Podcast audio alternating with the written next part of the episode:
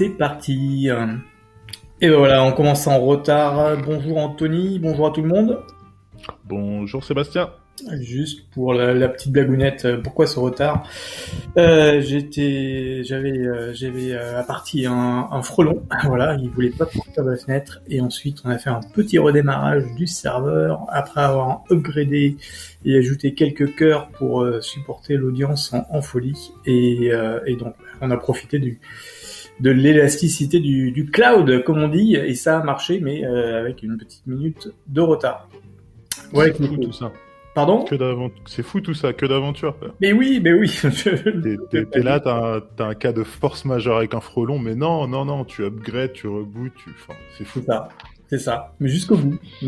Dedicated, tu vois. Dedicated au Cloud Jam. Et tout ça, c'est pourquoi un peu, Anthony Voilà. Parce que je sais que aujourd'hui, tu vas nous parler de plein de trucs bien sympas. On va commencer directement par Cosmos, une news de Scaleway. Je te laisse en parler. Yes, euh, il y a Scaleway qui, il y a une semaine de ça, je crois, ont sorti, je sais pas si c'est en bêta ou c'est en finale, je pense que c'est encore en bêta, mais ils ont sorti un produit qui s'appelle Cosmos, de son nom long, Kubernetes Cosmos. Et en fait, euh, il permet de faire du déploiement multi-cloud avec euh, Kubernetes. Donc, euh, bah, euh, au fil du temps, vous devez le savoir, je suis pas non plus un expert euh, Cube, K8S, mais cette solution, elle paraît intéressante parce que on voit des services Kubernetes partout, donc on peut se dire ah bah euh, je peux avoir la même façon de travailler un peu partout, ce qui est pas totalement vrai parce qu'il y a quand même des, euh, des non-similarités entre un euh, GKS, un AKS et un Cosmos de, de chez Scaleway. Mmh. Mais là, ils proposent justement une solution pour pouvoir faire du Kubernetes multi-cloud avec load balancer le trafic, avoir des, des volumes persistants et surtout, le plus important en réalité, comment faire transiter les datas entre euh, d'un cloud à un autre, parce que euh, c'est facile de faire du multi-cloud euh, pour faire du calcul, mais au final, quand on a de la data, bah, la data, faut la bouger. Il y a souvent du, comme on en parlait la semaine dernière, il y a, des coûts pour le trafic d'un data center à un autre, etc. Et bah, eux, ils ont une solution qui est basée sur un petit software qui s'appelle Kilo. Je sais pas si tu connais. Ouais. Non, je ne bah, connaissais pas avant d'avoir regardé l'article. Ah bah mince alors, moi non plus pour être honnête. Et euh, quoi qu'il arrive, bah, euh, c'est Kilo qu'ils utilisent pour faire euh, du management de nodes entre les, les conteneurs Kubernetes. Oui, que j'ai compris, Kilo, lui, est responsable, en fait, c'est un, un, gros VPN, il va être responsable de, de s'assurer que les nodes arrivent à, à, communiquer au sein du au sein de, au sein de K8S en fait. C'est vraiment, par contre, c'est pas utilisé pour pour du transfert de data Ou j'ai pas bien compris euh, Oui, pour qu'ils puissent communiquer. Mais justement, si tu veux transférer, il faut pouvoir euh, communiquer. ouais.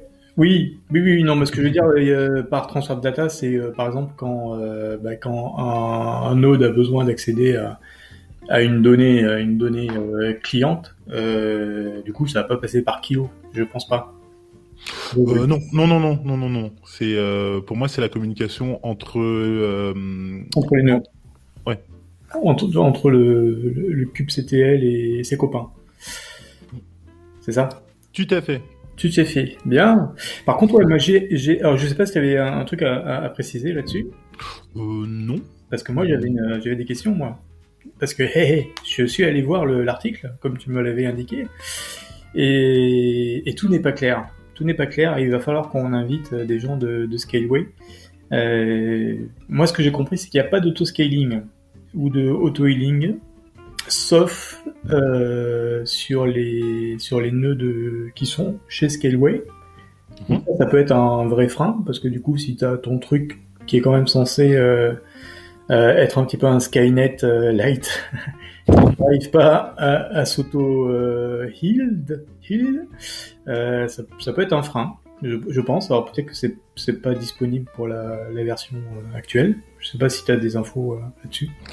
Bah, je sais que justement, Scaleway, ils sont en train de travailler euh, pas mal là-dessus, sur ce qui est euh, auto-health, et justement, ils ajoutent des availability zones dans, dans leur data center, dans leur région, parce que euh, pour faire du auto-health, auto-scaling et tout ce genre de, de haute disponibilité, en fait, il y a beaucoup d'algorithmes qui demandent à avoir trois availability zones, ou du moins un nombre impair de availability zones Oh, ok. pour faire ce genre de choses. Donc, euh, même si là, tout de suite, euh, ils n'ont pas l'air d'intégrer ça dans cette solution, euh, clairement, ça fait partie de leur stratégie. Ouais, ouais.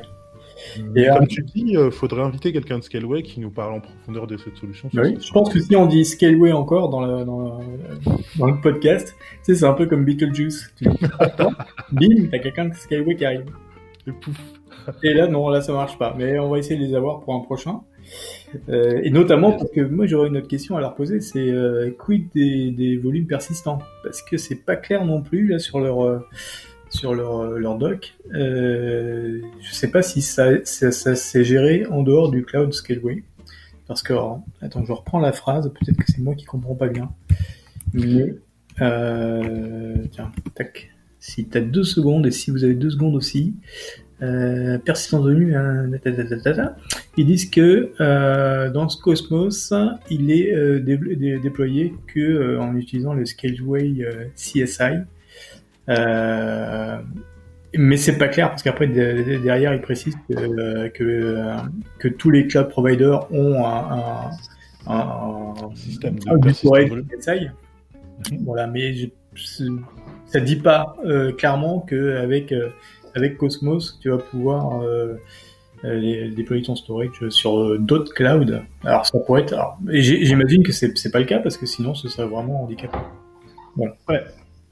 T'es en train de faire ta cuisine là J'entendais un. Non. Euh, Tout de suite, quoi. eh oui, ah bah, ça casse, ça casse un petit peu.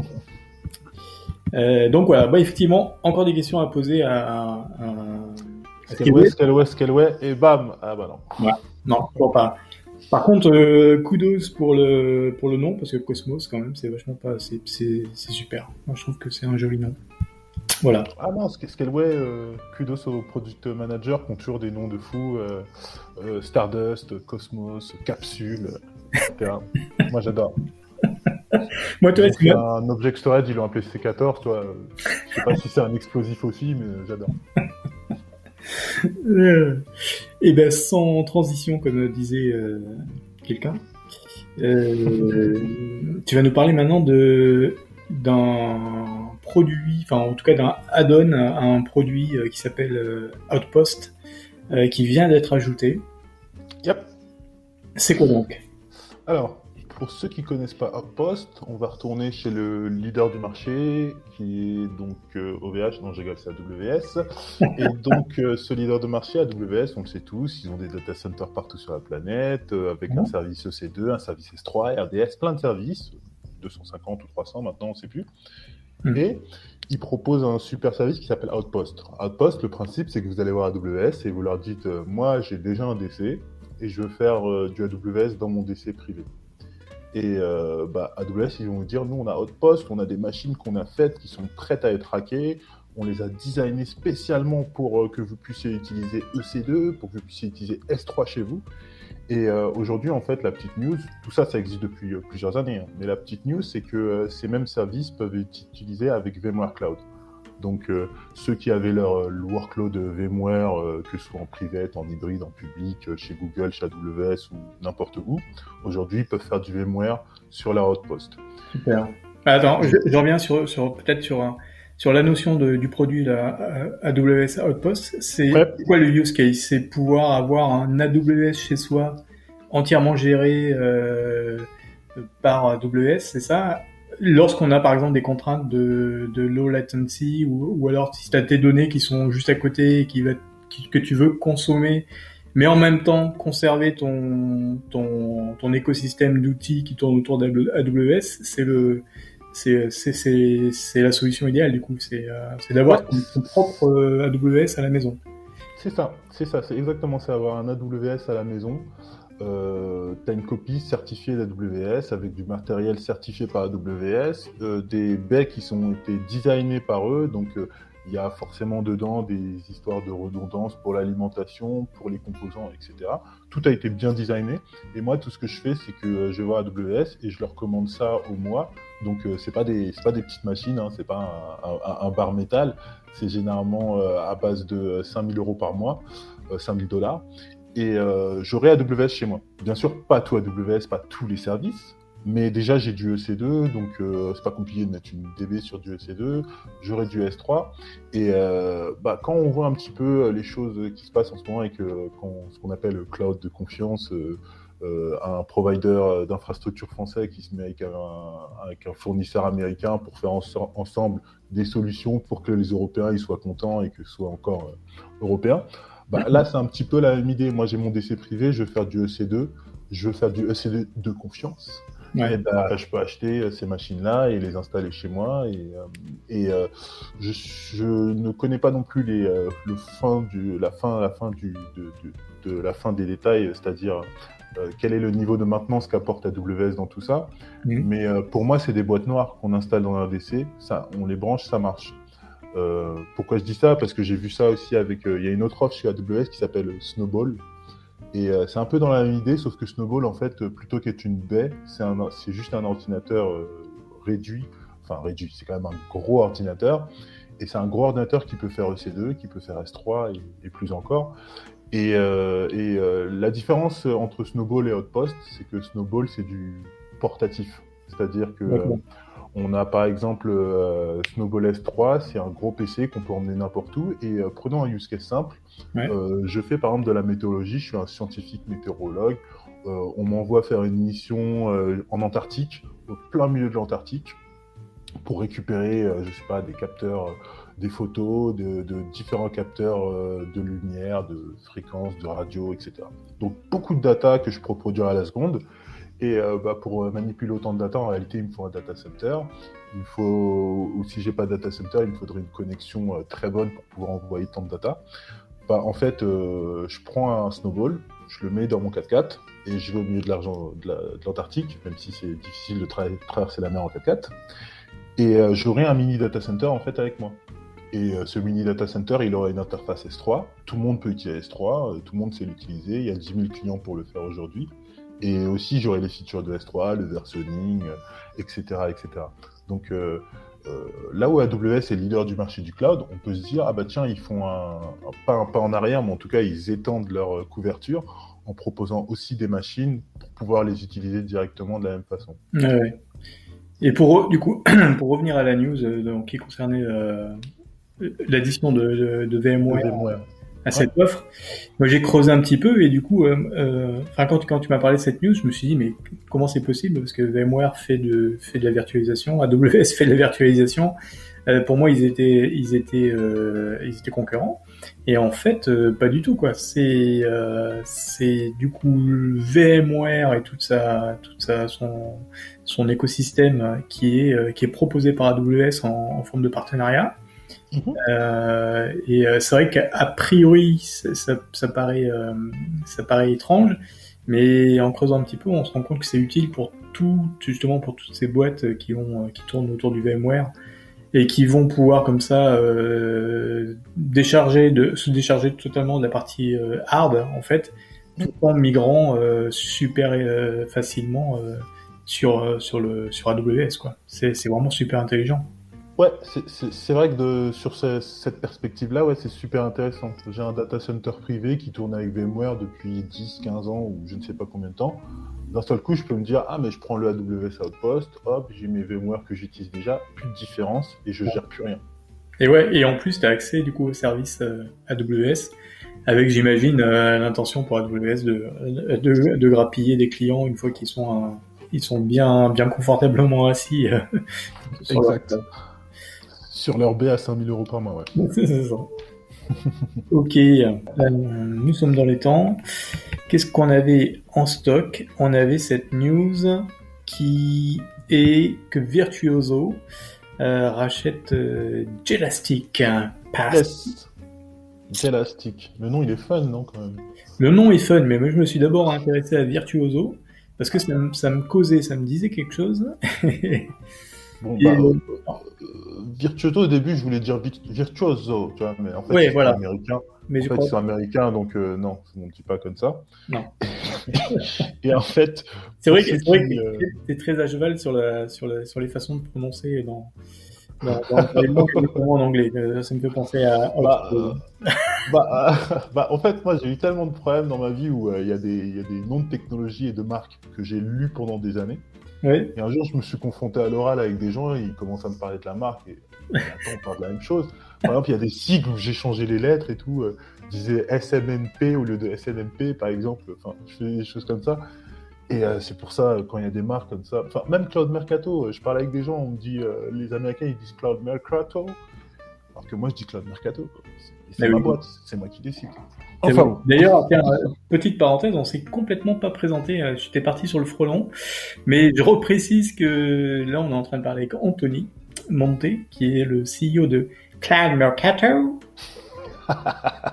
C'est trop facile. Qu'est-ce que tu fournis comme service euh, en, en On est une entreprise spécialisée dans l'analyse du marché du cloud, donc euh, on collecte euh, beaucoup de data à propos de tous les clouds, prix, performance, certification, location et more and more. Et on essaie de partager ça gratuitement pour le large public.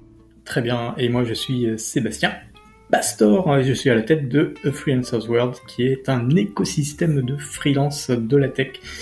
Euh, et dans cet écosystème, qu'est-ce qui s'y passe? Il, euh, il s'y passe que euh, ils discutent entre eux sur des sur les parties tech, les parties freelancing. ils collaborent, ils trouvent des missions. Bref, c'est le fun. Voilà, hop, petite parenthèse, parenthèse fermée. On parlait de Virtuoso. Yes. Virtuoso. C'est bien eux qui ont créé OpenVZ. Exactement. Euh, OpenVZ, donc on peut euh, deviner Open Virtuoso. Euh, pour ceux qui ne connaissent pas, c'est une technologie de conteneur qui est apparue il y a bien avant Docker. On pourrait facilement mettre 14 ans peut-être sur, sur Open Virtuoso. Et donc bah voilà, c'est du conteneur, donc ce n'est pas de la VM. Donc il y a 10-15 ans, en 2-3 secondes, on pouvait booter un nouvel environnement utilisant le même kernel que l'hyperviseur et euh, ayant une séparation logique avec les autres. Ouais, c'est ça. Donc, euh, euh, ils, ont, ils ont un positionnement un peu un peu bâtard dans le sens où ça ressemble à une VM parce que tu peux y accéder avec une IP, etc. Mais c'est finalement il n'y a pas il a pas la, couche d'abstraction épaisse d'une VM et c'est c'est un seul et même kernel qui va qui va gérer l'ensemble des, des c'est ça. Hein. Et, du coup, leur service, ils, tournent encore avec, euh, avec euh, cette techno? Bah, En soi, Open Virtuoso, ils n'ont pas de service. Euh, enfin, ils n'ont pas de service. Ils ont leurs produits open source, OpenVZ, donc qu'ils arrivent à revendre à, à, des entreprises, typiquement à des cloud providers. Moi, je me rappelle qu'il y a peut-être une dizaine d'années, c'est là où j'ai fait du, du, Open Virtuoso quand on manageait des infras sans cloud à l'époque. Et, euh, et, Open Virtuoso, ils arrivent à revendre leurs produits à par exemple la Vulture, que toi tu aimes bien. Euh, Vulture fait du OpenVZ. Je ne sais pas dans quelle mesure ils font. Est-ce que par exemple ils ont une KVM et ils mettent un VZ dedans? Est-ce qu'ils ont du pur VZ, etc. Faudrait que je leur demande. Je sais pas, pas encore la réponse. Ils mhm. font du VZ. Et il y a plein. Il y a Egila Cloud qui utilise du VZ etc. etc. Et euh, bah, euh, la news, en fait, c'est tout simplement que Open, euh, Virtuoso, ou Virtuoso tout court, la, compagnie, rachète Dielastic. Et c'est intéressant parce que bah, pour ceux qui connaissent pas Dielastic, c'est encore une autre compagnie qui va faire présenter. Dielastic, c'est assez marrant, c'est un acteur du cloud qui est là depuis un bon petit bout de temps. Et en fait, à la base, il faisait surtout du pass. Et ce qu'ils vendaient, en fait, c'est que eux, ils allaient voir tous les cloud providers de par le monde que ce soit en Neverland, en Inde ou aux Amériques, peu importe. Et euh, il leur disait, moi je vais exploiter ton infrastructure pour vendre du pass à mes clients. Et euh, bah, je te donnerai une partie de, des bénéfices que je fais avec ce pass. Et donc, ils arrivaient à avoir. Euh, aujourd'hui, ils ont plus d'une centaine de data centers dans plus de 30 ou 40 pays, je ne sais plus. Et tout ça parce qu'ils passent des accords avec tous les cloud providers. Et bah, il y a 10 ans, les gens ne prenaient pas trop au sérieux euh, d'Elastic parce que euh, on voyait qu'il y avait beaucoup de fournisseurs de VPS, donc euh, des machines un peu à l'arrache, n'importe où, dans des pays un peu bizarres, où on se dit mais moi je suis français, pourquoi est-ce que je vais prendre une VM en Indonésie ou en Inde ou en Corée? Il n'y a pas simplement un, CloudWatt à l'époque sur d'Elastic, mais mm. bah non. Mais au fil du temps, bah, ils ont des gros providers qui sont mis dans leur catalogue. Aujourd'hui, euh, moi, je les trouve clairement respectables avec euh, plein de services. Ils ont du pas du conteneur à service. Je ne sais pas s'ils font du Kubernetes as service. Mmh. En tout cas, ils proposent toute, euh, toute, une gamme de services. Et le fait que Virtuoso bah, rachète Elastic, on peut se dire que bah, ils vont mettre un accent sur leur technologie à eux, donc un accent sur l'infrastructure en, sous forme de conteneur VZ. Et moi, je trouve que c'est une assez bonne nouvelle pour le marché parce que bah, un conteneur avec Docker, on imagine facilement la chose. on installe le, système de conteneur et on est capable de booter n'importe quel service assez rapidement. Mhm. Et euh, bah, euh, on a les spécialistes du conteneur d'un côté, on a les spécialistes du multi-cloud de, partout euh, avec des partenariats et qui font plein de choses avec tous les clouds. Bah, on, fait la fusion et hop, on peut avoir des bêtes de produits. Quoi. Ouais, ouais. Donc du coup, avec avec ce rachat, Virtuoso, mais alors qu'il alors qu'il était un IaaS vraiment plutôt à destination des des hosting providers, maintenant il met un, un pied dans le pass. Non, moi je, décalerais un petit peu tout ça sur la gauche. Je dirais que euh, j'ai capté le jeu de mots.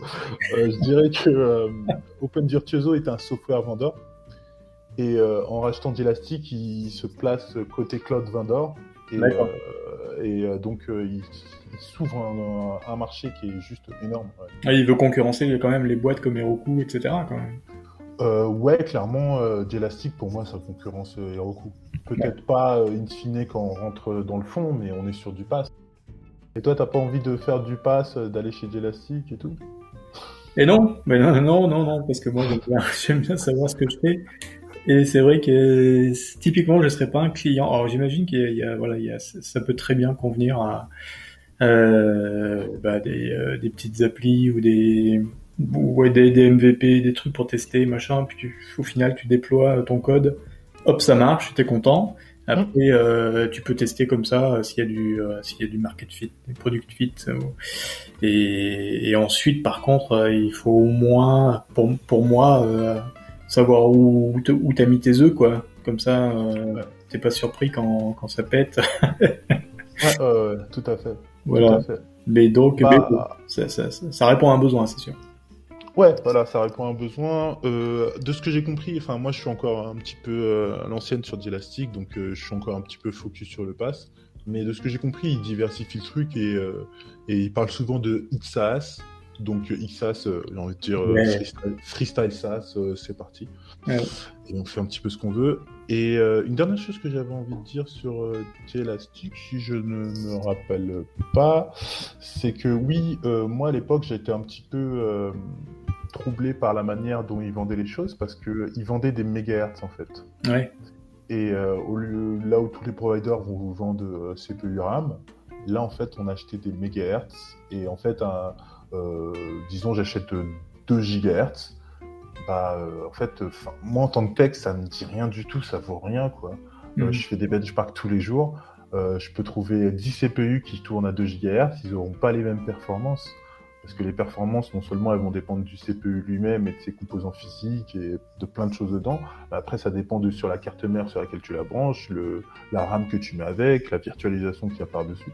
Donc euh, quand je voyais des, des, des mégahertz au début, je me suis dit mais c'est fait pour toucher les gens qui sont pas comme moi en fait. et ouais, et du coup, ils ont, ils ont, ils ont euh, rectifié le tir et euh, ils parlent en CPU, etc. Ou ouais, aujourd'hui, dans leur catalogue, je vois des prix en CPU, en RAM, etc. etc. Bien. Et euh, quelle heure il est? On est toujours dans les temps. J'ai une petite news. J'ai une petite news. Alors c'est pas la news. J'ai changé de news. Ce matin, j'ai découvert une autre news.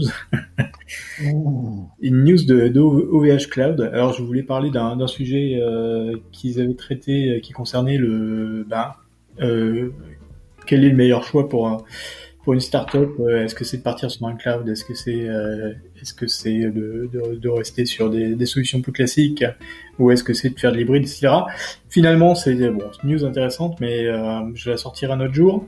Et par contre, voilà, ce que une autre news plus intéressante, c'est que ils ont sorti euh, il y a très peu de temps MongoDB as a service donc pour OVH Cloud.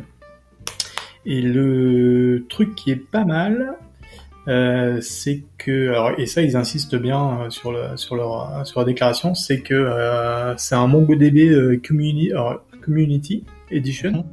qui est dispo. malgré la malgré la, la, licence du coup server, server side public license voilà et donc ça c'est une grosse différence avec Amazon ou Azure hein, qui ont dû, qui ont forqué le projet euh, pour pas euh, pour s'affranchir de la licence. Donc euh, il, il, précise bien que c'est un, un, MongoDB non forqué et qui correspond donc, à, au projet initial. Ah ouais. Ouais. Tu le savais pas? Tu le savais euh, bah en fait j'ai survolé la nouvelle et justement je me, ah. je, je, me disais euh, mais comment ils ont fait pour faire un, un Mongo Manager? Comment ils ont fait? Et ils ont pas peur etc et je me posais la question mais euh, parce que oui, tout le monde fort, que tout le monde s'en va, tout le monde fait son propre Mongo, parce que euh, bah, avec la licence Mongo, c'est assez compliqué. Il euh, faut négocier avec eux pour, euh, pour pouvoir faire un Mongo as a service, en fait. Ouais, bah c'est ouais. Et, je sais pas combien c'est le contrat pour pouvoir le faire, mais je pense que c'est pas peu cher. Et moi, j'ai le sentiment. Alors, ce que j'ai compris, c'est qu'il y avait deux, deux éditions qui vont, qui vont être disponibles. Actuellement, il y a la community euh, qui, est, qui est dispo et, euh, et donc euh, euh donc t'as pas t'as pas plus de support que ça, mais euh, t'as bah, as le support OVH. Mhm. Et après, ils vont sortir la, la Mongo DB entreprise et qui qui te rajoute bah, du sûrement du du consulting MongoDB, mais ça c'est pas encore dispo. par contre, sur les prix, et moi, j'ai trouvé ça un peu cher. Euh, pour avoir un, euh, un dataset euh, enfin, avec euh, trois serveurs euh, bah, qui répliquent tout ça, c'était 897 mhm. euros par mois. donc, j'imagine que c'est quand même lié au fait qu'il il, il, se plie au, à la licence SSPL et qu'ils doivent certainement avoir un deal avec, avec Mongo et verser des sous parce que par comparaison, c'est 129 euros chez, chez Amazon avec leur avec leur fork. Mais alors évidemment, euh, là tu vas devoir ajouter euh, ben, le, stockage, la bande passante euh, et, et, le backup, etc. C'est vrai que pour 897 euros par mois, tu as, ton cluster, tu as le storage, tu as la bande passante qui est fournie, euh, tu as le backup. Euh, voilà. Donc ça, bon, après c'est une question d'équilibre. Euh, si toi, moi par exemple, je partirais euh, certainement avec euh, avec 3 VM et puis euh, et j'installe Mongo et ça m'irait très bien. Je passerai un peu de temps, mais une fois que c'est fait, c'est fait. Après, j'imagine pour les grosses entreprises, ça, peut être ou, ou, même des, des moyennes, ça peut être super intéressant de de se dire bon voilà pour 1000 euros par mois on a on a notre notre cluster qui est, qui est entièrement géré on n'a pas on n'a pas à s'en soucier puis par contre on on peut se concentrer sur, euh, sur, euh, sur, sur d'autres aspects business ou, euh, ou applicatifs. Donc ça peut être intéressant. Bah, moi, ma petite expérience avec Mongo, je me dis, euh, si c'est pour gérer une base de données de euh, 250 gigas en RAM, ouais. j'aime bien qu'elle soit managée quand même. tu vois?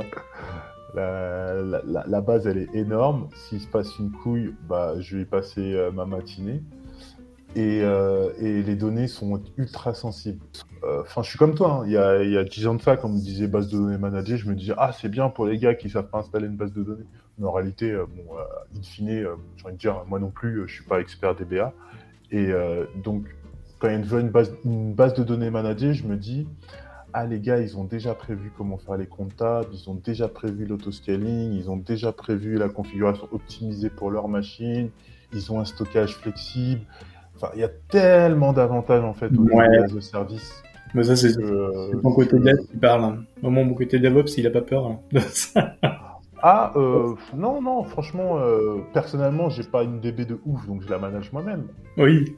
Mais euh, franchement, il y a tellement d'avantages au DB as a service.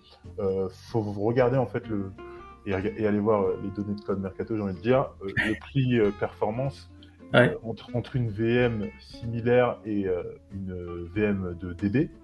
Et en fait, la différence entre les deux, ça va être, ça, ça équivaudra à est-ce que vous avez la flemme de gérer tout ça par vous-même? Ouais.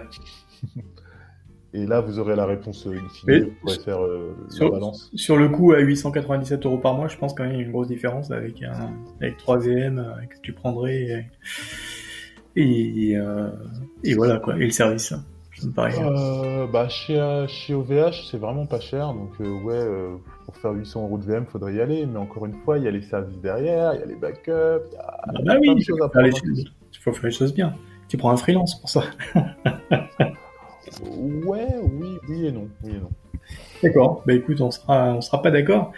Et c'est pas grave parce que il est, il est l'heure déjà de se, de se quitter.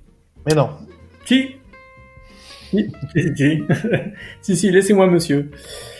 Euh, un autre mot, quelque chose à rajouter? Euh, non, a priori comme ça, non. Ah, on peut Euh. teaser, on peut teaser, on peut dire que très bientôt, on va, on va parler à un acteur majeur de, de la scène cloud euh, française. Exactement. qui vient de Des... des jolis garçons et des jolies filles qui offrent une super solution qui permet de manipuler différents clouds sans se prendre la tête. Et ils viendront nous en parler euh, dans le cadre de, de leur, euh, leur levée de fonds Ouais. Exact. la semaine dernière, je crois. Voilà, ça va être génial. Je dis au revoir Anthony Au revoir Sébastien. et à la semaine prochaine. Ciao.